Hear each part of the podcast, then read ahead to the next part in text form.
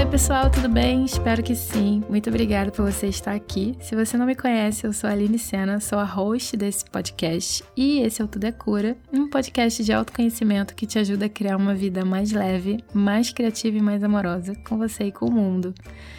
Bom, e hoje nós chegamos num episódio tão esperado, que são as ferramentas de autoconhecimento. Esse episódio é meio que a continuação do episódio anterior, né, o episódio 11, é, afinal, o que é autoconhecimento é, onde a gente falou muito sobre como que o autoconhecimento surge na nossa vida, qual é a busca inicial que faz a gente ir atrás dele, a necessidade da gente entender que a gente precisa acreditar que merecemos viver bem e viver a vida que está latente dentro da gente, pedindo para ser explorada, para que a gente não use o autoconhecimento como uma forma de punição, uma forma de criar ainda mais dor na nossa vida.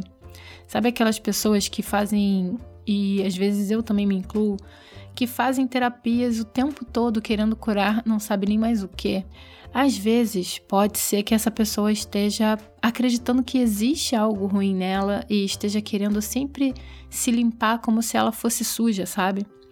É, e é uma coisa que a gente também precisa começar a perceber porque a gente não vai eliminar desafios da nossa vida. A gente se autoconhece para saber como navegar dentro desses desafios de uma maneira benéfica para nós e para todos os envolvidos e dar mais valor à nossa vida, às nossas escolhas, empoderar mais a gente, criar um relacionamento com essa pessoa que a gente vê no espelho todos os dias e muitas vezes não enxerga, que é a pessoa que está com a gente 24 horas por dia e que merece toda a nossa atenção, né? Partindo do princípio também, é claro, que quando a gente está bem, a gente serve muito melhor né, aos outros então, o autocuidado, na verdade, é até altruísta, porque quem está feliz, quem está grato, quem está satisfeito, deseja o bem para si e para os outros, né? E essa é a, a maior contribuição que a gente pode dar para o mundo, né? Principalmente agora. Então, é, se você não ouviu esse episódio, eu aconselho que você ouça, tá muito especial mesmo, gostei muito de ter gravado ele. Mas se você já ouviu e tá esperando as ferramentas, vambora, né? Então, a primeira ferramenta de autoconhecimento, é claro, não podia deixar de falar dela, é a meditação. Né? A meditação como ato de observar o, qual é o programa que está rodando na nossa mente e que, consequentemente, está criando tudo na nossa vida, né? É, existem muitas formas de meditar mas a mais simples de todas é você ficar em silêncio, observando seus pensamentos, procurando prestar atenção sem se fixar e sem julgar o que está na tua mente. É fácil? Não no início, mas também não é difícil, porque na verdade é um exercício.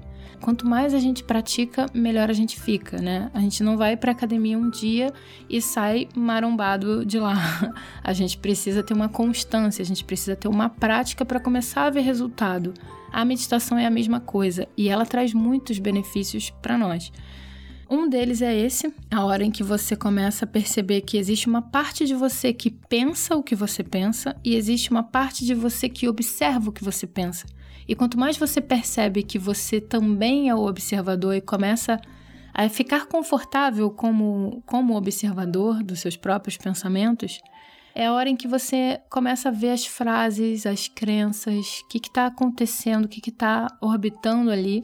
E aí você começa a ver que ali é um ponto-chave de fazer mudanças e alterações que podem reverberar para várias áreas, né, para vários aspectos da nossa vida eu te aconselho a começar, é, faz uns dois, três minutinhos que seja por dia, porque o interessante primeiro é você criar o hábito e começar a gostar disso, né? Não importa quantos anos você tem, mas faz o que é confortável e aos poucos você vai, né? Conforme você for ficando mais à vontade, você se desafia a ficar um pouco mais de tempo, mas não deixa de fazer. Você pode fazer em qualquer lugar. E os benefícios, eles são inúmeros. A ciência já comprova até resultados físicos.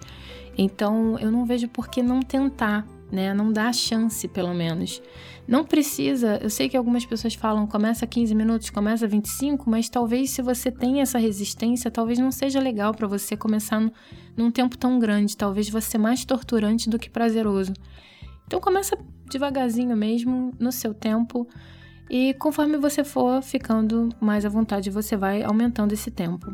É, procura estar confortável, num lugar onde você se sinta.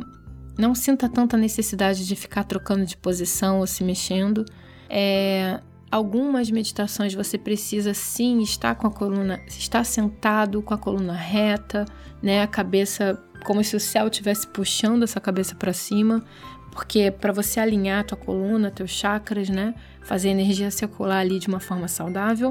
Mas se você está começando e você quiser colocar uma almofada ou encostar né, num sofá, numa cadeira, ou, né, tipo, o que mais você puder fazer para te dar um suporte, ficar bem gostoso de estar no lugar que você está, faz isso. A princípio, eu acho que já vai te ajudar bastante. Né? A meditação ela vai te ajudar também a melhorar a tua memória, melhorar o teu foco tendo em vista que toda vez que você se pegar pensando, você precisa soltar esse pensamento. Ah, é isso que você vai fazer, na verdade, né? Você vai tentar deixar sua mente em silêncio, sua mente quieta, sem pensamento nenhum, o que é impossível. Alerta de spoiler. É, mas toda vez que você tentar ir desapegando do pensamento, deixar ele passar e voltar para esse foco que é a tua respiração ou que é a tua, o teu sentido, né? Às vezes é, tá frio, às vezes está ventando, ou sei lá, tem um sonzinho de um ventilador ou de um passarinho que você consegue, ele consegue te manter presente ali, seja lá o que for que você chamar para ser o teu ponto de âncora, digamos assim. Volta sempre para isso que está acontecendo agora na tua realidade e, des e desiste do teu pensamento. Né? Conforme você vai treinando desistir do teu pensamento, você também treina foco, né? Desapego e foco, o que são coisas muito boas. O segundo exercício, e eu amo esse exercício, eu faço esse exercício desde sempre, eu nem sabia que eu estava fazendo esse exercício, mas eu amo e eu recomendo para todas as pessoas, homens e mulheres, crianças, idosos, tanto faz. Todas as pessoas podem começar, se já não fazem, a manter um diário né? Um diário que é um registro daquilo que acontece na nossa vida, tanto interior quanto exterior. Então você pode falar sobre pensamentos, você pode falar sobre sentimentos, você pode falar sobre o que aconteceu no teu dia, escrever sobre um desafio, sobre um motivo de gratidão, você vai, conforme você vai escrevendo o seu diário, você vai meio que percebendo as coisas acontecendo também. Porque às vezes a gente tem um pensamento de que a nossa vida é de um jeito, mas quando a gente para pra entrar mesmo na situação, às vezes a gente olha e é de outro jeito. Tem um aplicativo chamado One Second Every Day. Eu baixei esse aplicativo acho que em 2017 e eu me propus a fazer um ano é, desse desafio que é um videozinho básico, é um videozinho de um segundo que você faz sobre cada dia da sua vida durante 365 dias no ano. E o que era interessante que eu ia pensando, né? É, primeiro que é um desafio você escolher um segundo do teu dia, né? Porque às vezes acontecem coisas boas e você quer colocar mais de um segundo. E às vezes não acontece nada. Tipo, você tem que catar algo bom naquele dia para colocar no vídeo. Ou criar algo, enfim, mas é, é divertido o exercício. E o que, que aconteceu? Quando chegou no final de janeiro daquele ano, eu fiquei curiosa para ver como que tava ficando, né, o vídeo todo. E eu tinha, eu tava achando assim, falei, nossa, mas vai ser um saco fazer isso, porque na minha vida não acontece nada, porque não sei o que, porque não sei o que lá. Aquelas coisas que passam na cabeça da gente. E quando eu finalizei janeiro, que eu fui olhar, eu falei, gente, eu fui à praia, eu encontrei meus amigos, teve o aniversário de não sei quem tinha tanta coisa, tinha tanto detalhezinho. Nossa, aquele dia choveu, foi tão legal. Ai, aquele dia foi maravilhoso. E eu fui na loja de cristais e eu não sei, sabe? Tipo, quando você vê, você fala, pô, minha vida até que é interessante, né? É uma forma diferente de olhar para a própria vida. Então, é uma forma de registrar também. É, então, acredito que criar registros da nossa vida, criar registro dos nossos sentimentos ajuda a gente a entender melhor. Sem contar que o papel é um excelente terapeuta, né? Então tem uma técnica, acho que aí vai virar exercício 3. Tá, vamos lá, 3. tem uma técnica que é a técnica de livre consciência, que é ensinada no livro Caminho do Artista, da Julia Cameron, que são as a morning pages, né? Páginas da manhã, que são acho que duas ou quatro folhas. Acho que são duas folhas frente e verso, não sei. Mas você, ou você coloca um tempo que seja, mas a ideia é você pegar um caderno e você escrever assim que você acordar de manhã, né? Uma das primeiras coisas que você fizer, você pode fazer um chá se você quiser, você pode, né? É, ter a tua rotina, mas o ideal é que seja logo pela manhã, assim, antes de fazer exercício, antes de qualquer coisa, você pegar esse caderno e escrever tudo que tá na sua cabeça, sem tirar a caneta do papel, sem parar para pensar, sem julgar o que você está escrevendo. É livre consciência, como se fosse um download do que, da tua consciência para o papel. E você faz isso durante algum tempo e os resultados também são muito benéficos. Por quê? Se você tá com um problema e esse problema se repete, chega um momento que você não aguenta mais escrever sobre ele e você começa a pensar em soluções para sair dele. Se você está com um desafio e você não consegue transcender esse desafio, às vezes no fluxo de consciência, tua mente te é, a escrita, né, no papel. E aí realmente é legal fazer no papel, não no computador, tablet, tá? Mas quando você faz esse exercício, às vezes você dribla a tua mente e na hora você entende qual é o gatilho que está criando aquilo ou realmente a solução do problema, né? Como que você pode mudar ou você enxerga a coisa de maneira diferente ou na hora que você está escrevendo você está com muita raiva de alguém quando você coloca no papel você vê que você também teve parte nisso, né? Acontece. É, então é bem legal também esse exercício da morning pages, né? Das páginas da manhã. Um outro exercício que também inclui escrita, e esse é bem legal. todos são, né? Eu vou falar isso de todos, não tem jeito.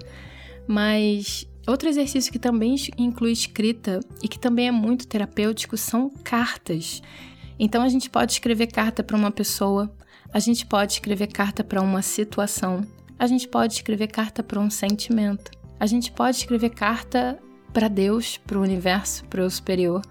Cartas que façam você conseguir colocar para fora e expressar aquilo que você não está conseguindo deixar guardado dentro de você. A pior coisa que a gente pode fazer com a gente é deixar um sentimento travado dentro da gente. A função do sentimento, das emoções é fluir através de nós, né?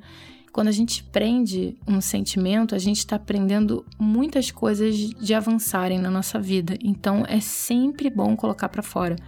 E as cartas são uma, uma excelente forma é, de autoterapia. O que você também pode fazer é não entregar essa carta. Você pode rasgar ela no final. É, você pode queimar ela com segurança, pelo amor de Deus, não vamos tacar fogo na casa, né? Mas, tipo, se você tiver a possibilidade, né? Se você tiver um, um lugar seguro para fazer isso, você pode queimar essas cartas.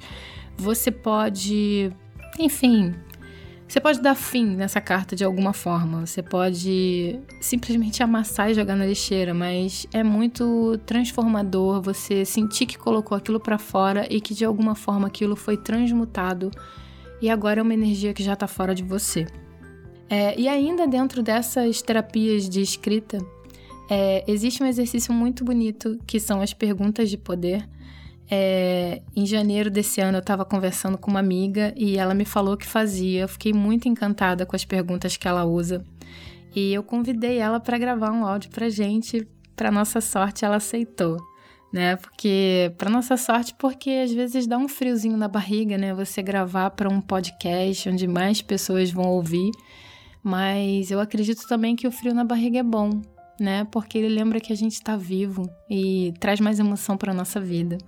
E eu tô falando isso porque eu também vou aproveitar aqui para já jogar uma ideia no ar de colocar áudio de vocês aqui no podcast, seja fazendo perguntas, seja é, deixando um depoimento, um recado, alguma coisa. Estou pensando seriamente em colocar isso aqui no áudio e quero saber o que, que vocês acham, tá? Pensa com carinho, vou amar ter você aqui. Mas vamos conhecer a Érica e o que ela tem para compartilhar com a gente. Oi, Aline querida, tudo bem? Eu tenho sim uma prática diária de reflexões quando a gente conversou pela primeira vez sobre isso, você chamou de frases de poder. Eu gostei muito desse termo e passei a adotá-lo. E acredito que sejam, tá? É, eu vou falar um pouquinho quais são essas minhas reflexões e só queria dizer que são perguntas que acabam tendo um cunho muito pessoal. Por que eu digo isso?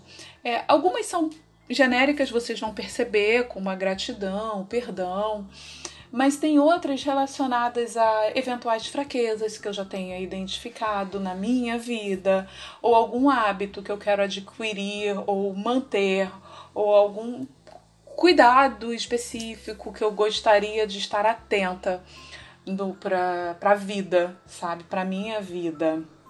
Então, a ideia é esvaziar a mente e aprender com o dia a dia.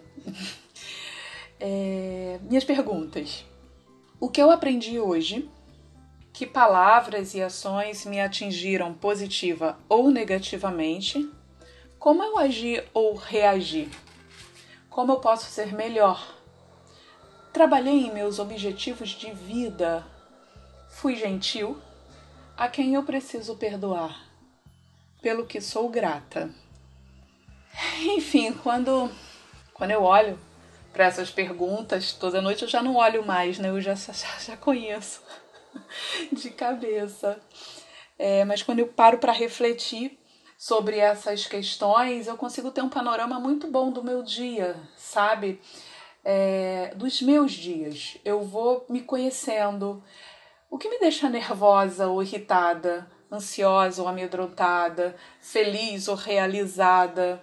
Eu vou sabendo quais são os gatilhos que me movem para um lado e para o outro, sabe? Hoje eu senti raiva. Eu consegui percebê-la a tempo de detê-la ou eu acabei agindo movida por esse impulso? Qual foi a consequência imediata disso? Poderia ter sido diferente? Melhor, talvez? São todas perguntas relacionadas, entende? Se a gente pegar as três primeiras grandes perguntas é, da, da, dessas reflexões, elas estão, elas dialogam, elas estão intrinsecamente ligadas. É, e essa é realmente a, a ideia.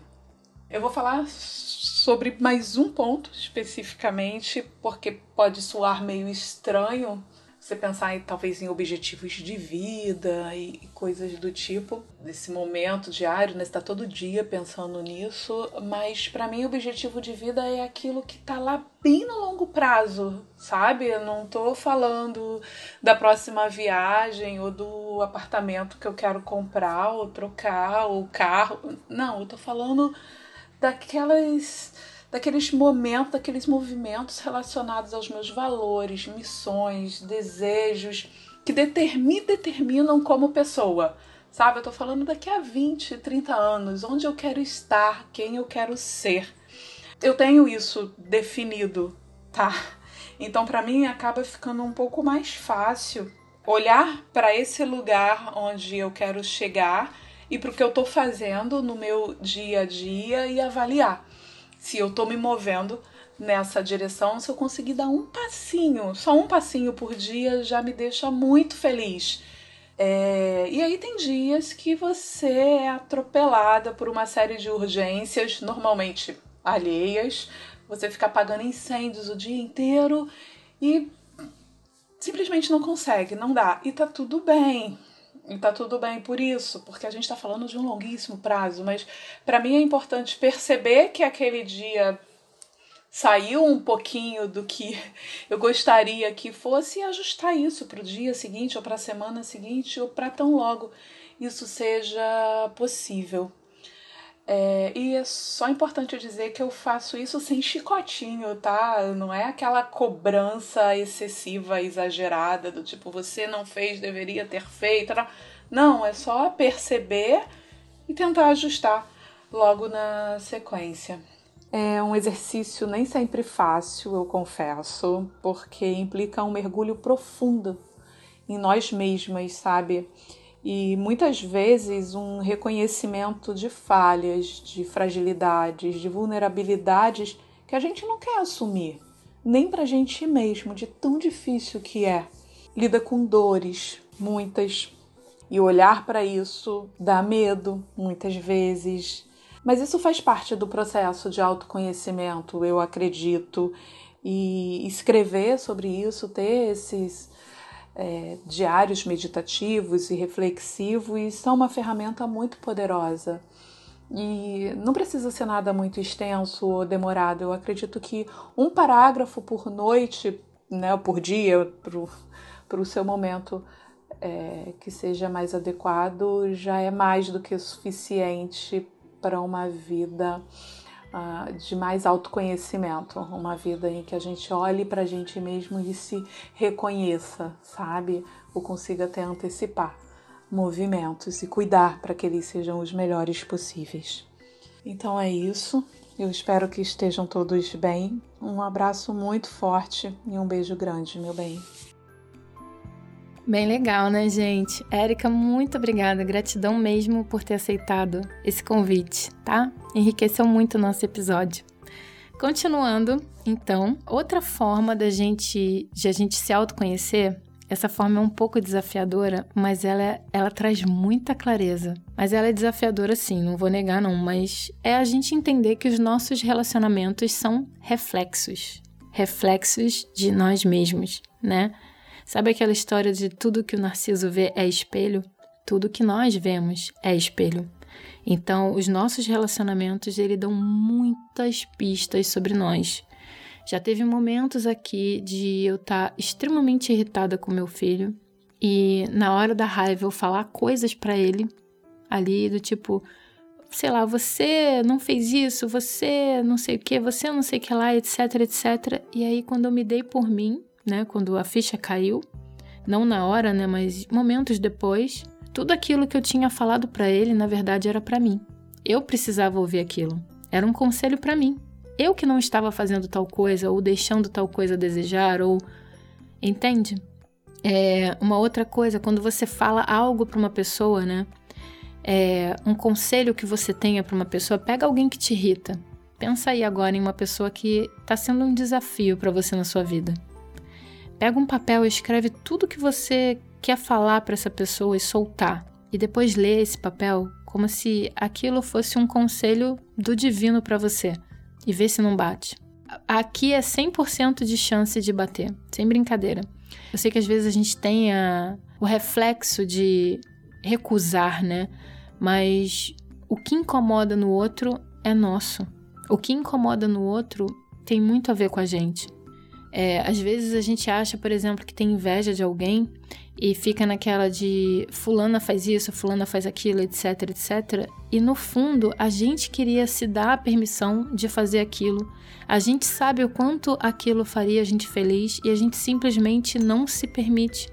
E às vezes dá raiva das pessoas que se permitem, porque elas não passaram pela mesma experiência de dor que nós passamos para bloquear aquela experiência dentro da nossa vivência, né?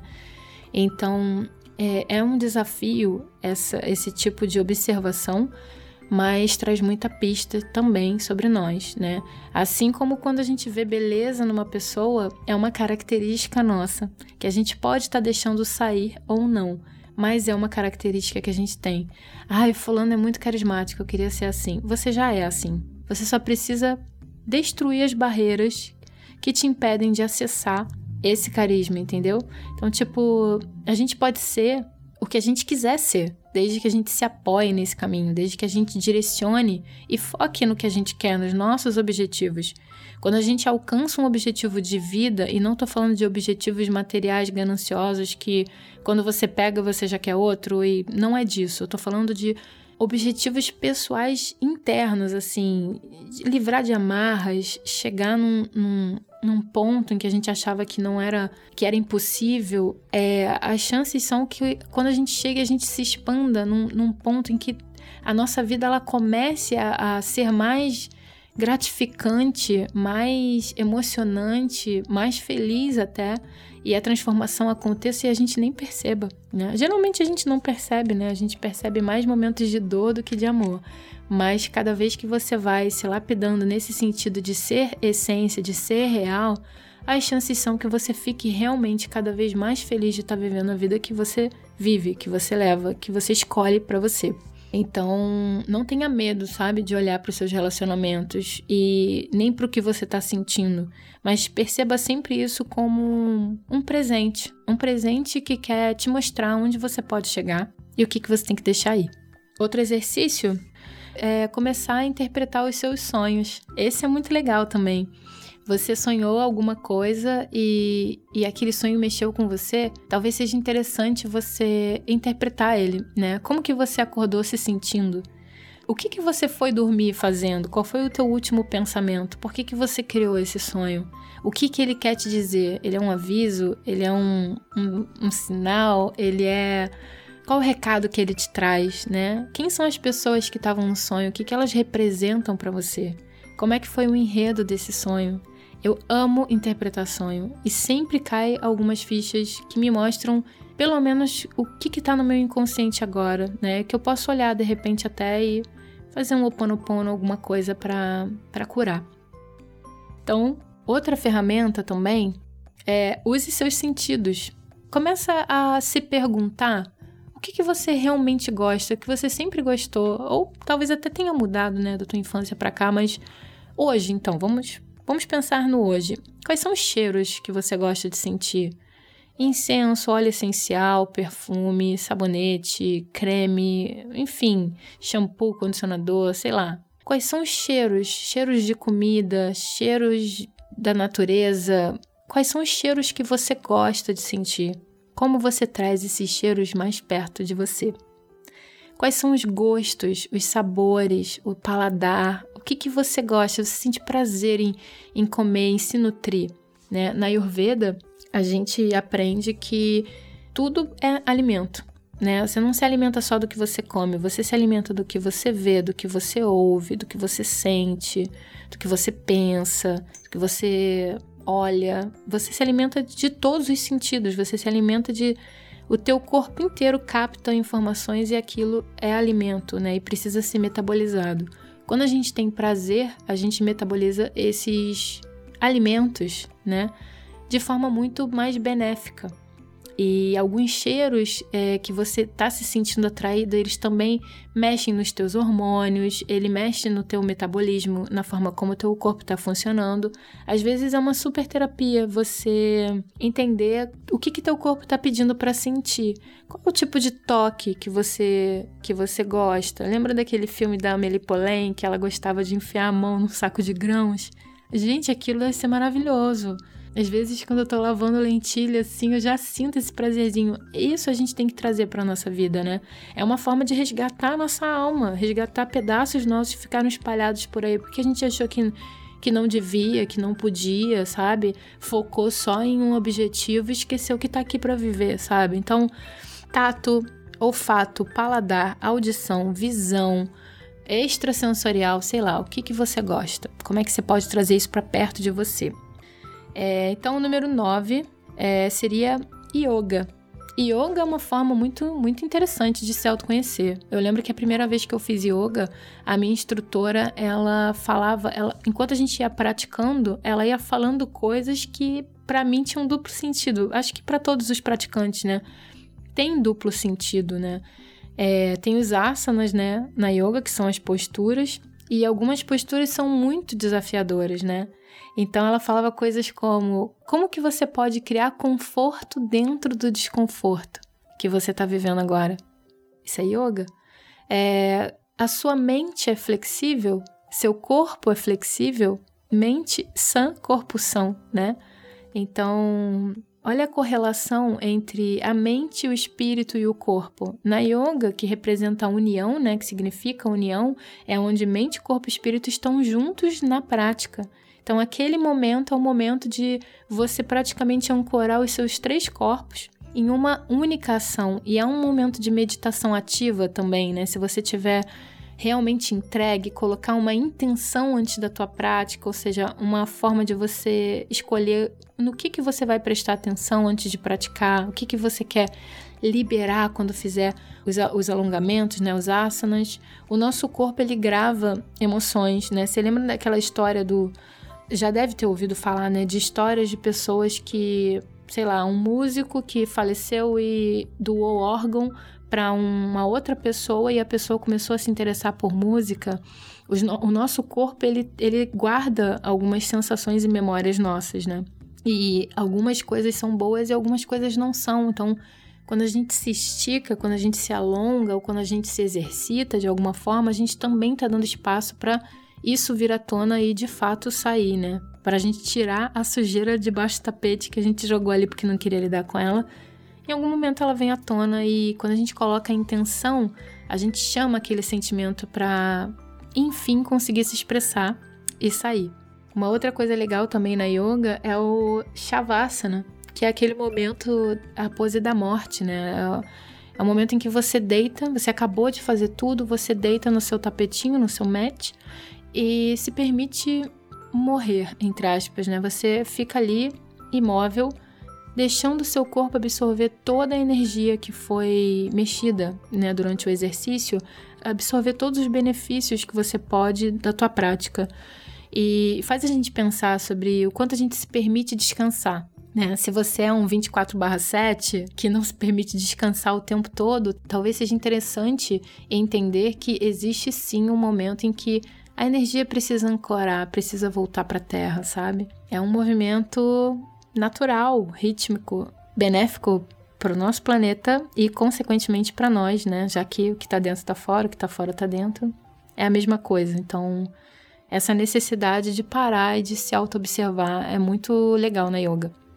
Outra ferramenta também são, vou falar aqui sobre três ferramentas. Não vou me aprofundar, mas vou citá-las porque são muito boas também para a gente se autoconhecer. Não é um fator determinante na nossa vida, mas dá muita, muita, muita pista sobre nós, sobre o nosso comportamento, que são o mapa astral, o mapa numerológico, o enneagrama é, e tem também aquele Kim Maia, né? Que é, é tipo o signo do calendário Maia.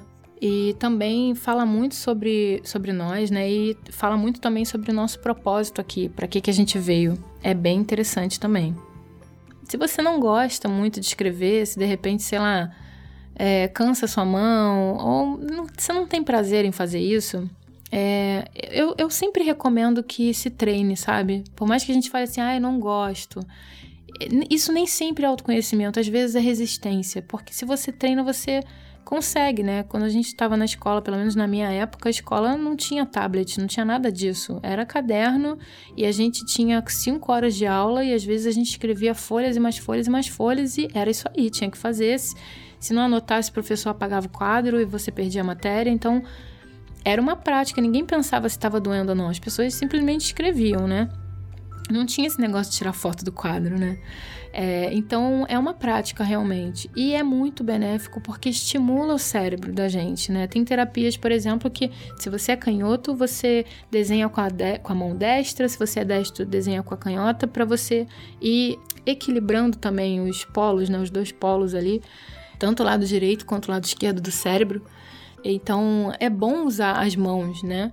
Mas se por acaso, mesmo assim, você já tentou e você não gosta, você não quer, você quer começar de outra forma, uma maneira interessante de entender o que está acontecendo com você é gravar, gravar um áudio, gravar você falando, como se estivesse falando para um terapeuta, como se estivesse contando o que está na sua cabeça que está te incomodando. Você pode fazer isso até num momento de muita emoção, em que você chora e se descabele, pode fazer, sem brincadeira. Bota para fora tudo que você está sentindo gravando um áudio. Quando você estiver bem, você se escuta. Se você sentir que não precisa ouvir, que vai te fazer mal, descarta. É, você também pode. Agora eu sou aquela pessoa que vai te ensinar a ser a louca. Mas, gente, faz, faz muito bem, cara. Quem fala que isso é maluquice, tem que repensar. Mas falar sozinho é maravilhoso. Sem brincadeira. Por exemplo, às vezes eu acordo, eu acordo cedo, né? Tá todo mundo dormindo ainda. E quando eu vou pra cozinha para fazer o café, se tiver alguma coisa que tá me incomodando, eu começo a falar como se eu estivesse falando com Deus, como se eu estivesse falando com a deusa, com o universo. E eu desabafo, eu falo o que, que eu tô sentindo, o que, que tá acontecendo, o que, que eu tava esperando da vida, por que, que não tá sei lá, eu vou colocando para fora e eu sinto, toda vez que eu faço isso, eu sinto que meu dia fica mais leve. É como se eu tivesse entregado nas mãos de algo que é superior a mim, algo que eu não estou conseguindo lidar sozinha. Não precisamos lidar sozinhas com os nossos problemas. A gente pode e deve procurar ajuda. E se em algum momento você não está conseguindo pedir ajuda de alguém, algum amigo, algum parente, é legal você ter essa possibilidade de exercitar a tua fé, de acreditar que você está sendo ouvida. O que nos leva também a outra ferramenta que é que são as terapias, né? E aí não tem como falar sobre uma ou outra porque tem milhares de terapias excelentes disponíveis hoje em dia. E então escolhe uma que você sente que tá te chamando a atenção. Procura um terapeuta que você sente uma energia boa, que você sente que pode te ajudar, que não é uma pessoa que está ali só cumprindo um papel, mas que realmente se interesse por pessoas, que ame pessoas, que esteja disposto. Dá uma olhada no conteúdo dessas pessoas, qual é o tipo de abordagem que elas têm. E se você confiar e sentir o chamado de verdade, procura um terapeuta, porque terapeutas de verdade são pessoas que já nasceram com esse chamado pulsando latente dentro da sua alma de ajudar o próximo, de ajudar a humanidade. São pessoas que estão aqui para esclarecer, para aliviar a dor, para trazer amor para a tua vida, para trazer mais mais cura, mais bem-estar mesmo, é, de uma maneira respeitosa, de uma maneira acolhedora. É muito importante que você se conecte de verdade com o seu terapeuta, que você confie nessa pessoa, se, sei lá, te recomendaram uma pessoa, mas essa pessoa trata outra e você não se sente à vontade de falar porque de repente vai. Existe um código de ética, mas às vezes a gente não se sente à vontade de fazer com a, o terapeuta que Fulano está fazendo. Respeita isso. Escolhe outra pessoa. Tem muitos terapeutas espalhados pelo mundo e com certeza tem um que vai conseguir te ajudar, esclarecer, clarear tua mente, sabe? E te aliviar assim de desconfortos que já talvez nem não tem mais tempo, não tem mais motivo para estar tá aí, né? Então, é sempre bom a gente saber que pode pedir ajuda. A gente merece ser ouvido e merece ter nosso, nossa situação resolvida. É, não subestime esse poder, não, tá? Procura ajuda. E por último, e por último aqui, mas se a gente for estender essa conversa, tem muitas, inúmeras formas de ferramentas de autoconhecimento. Se eu lembrar de mais algumas, eu prometo que eu gravo um episódio parte 2 que seja, mas eu vou fechar nessas aqui. E para finalizar, então eu vou falar sobre livros. Livros tanto didáticos quanto ficção. É, às vezes um livro de ficção te remete a uma emoção, a um personagem que parece ressoar ali com o que você está vivendo no momento. Já teve muitas vezes de eu terminar um livro e decidir mudar alguma coisa na minha vida, né? Eu acredito que tudo é cura. Então, livros é, são portais, assim. Se você se entrega a eles, você realmente se transforma. Eu pensei em trazer algumas sugestões aqui para vocês, mas a lista ficou muito grande. e eu também confesso que eu já estou nesse caminho de autoconhecimento há tanto tempo que me incomodou um pouco pensar que eu ia falar de uns e não ia falar de outros, ou que eu ia esquecer um ou outro. Achei que seria injusto, né? Com todos os livros que eu amo. Então eu vou criar um, um link. Esse link vai ser atualizado sempre. Sempre que eu for lembrando, eu vou colocando lá. É, então você sempre vai ter essas referências bem fresquinhas.